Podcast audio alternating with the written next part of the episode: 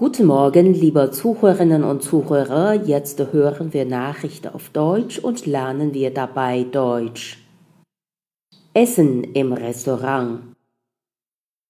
Essen im Restaurant steht für gut die Hälfte der Deutschen mindestens einmal monatlich auf dem Programm.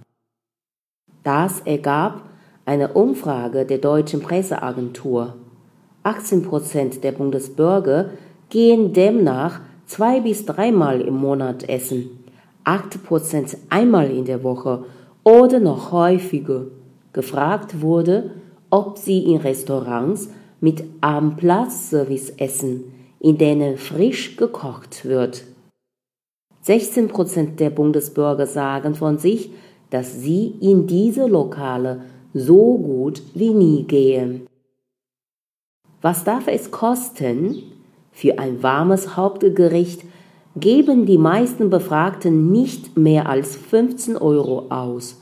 Bei jedem Zehnten stehen über 20 Euro allein fürs Essen auf der Rechnung.